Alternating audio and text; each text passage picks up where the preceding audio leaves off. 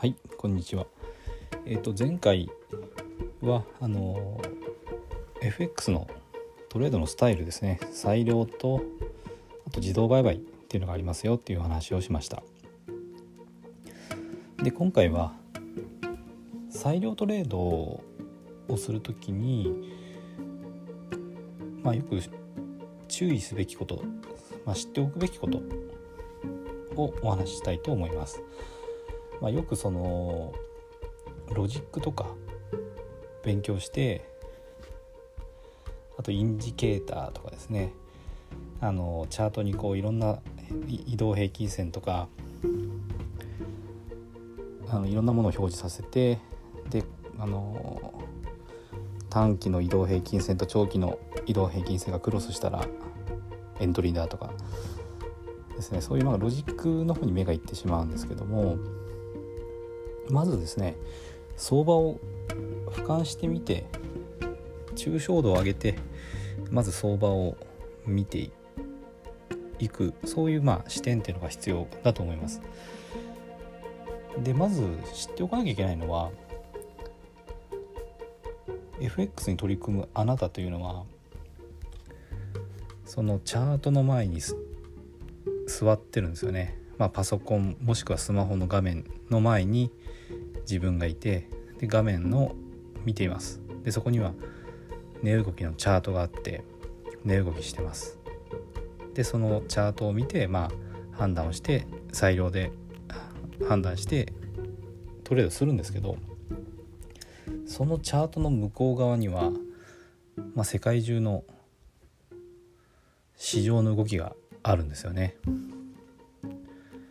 トレーダーとかヘッジファンドとかいろんな相手がいるんです。でここであのー、本当に何も勉強してない素人がそこに自分のお金を入れてトレードするとチャートだけ見てるとなんか規則的に動いてるみたいだしなんかお金稼げるんじゃないかって思っちゃうんですけどいきなり素人がそこに入っていくと本当にあのプロの格闘家が殺し合いをしているようなところに全く運動したことのない人があの入っていくようなそんな危険な行為です。でまず相場っていうのが自分の都合のいいようには動いてくれないっていうことを知る。これがすごく大事です。そのチャートの前に座っているあなたっていうのは相場が動いてでじゃあ自分がその相場の方向を予測して、えー、お金を稼ごうと思っているんですけど相場からするとあなたのことなんか知ったこっちゃないんですよね。だからまあ相場って結構動いてくれないと利益も損失も生まれないんですけどそのやる気満々であなたがあのチャートの前に座っていても相場が動かない時だってあるし上が上がるかなと思って上がる方ロングのエントリーをしたとしても下がっちゃうことだってあるし下がると思ってショートのエントリーをしても逆に上がってしまうこともあって結局はですね相場その結果が絶対であってあなたには関係ない動きをするもんだとまずそれを知らなきゃいけないです。で慣れないうちは本当に何かこっちに行くかなと思ってエントリーすると反対に動くみたいなことよくあります。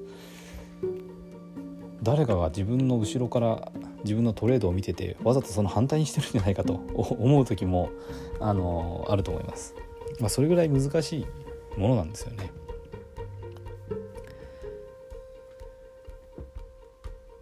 であのまずそう自分の都合のいいようにはいかないってことでそれがなぜなのかについては、えー、とまた次回お話ししたいと思います。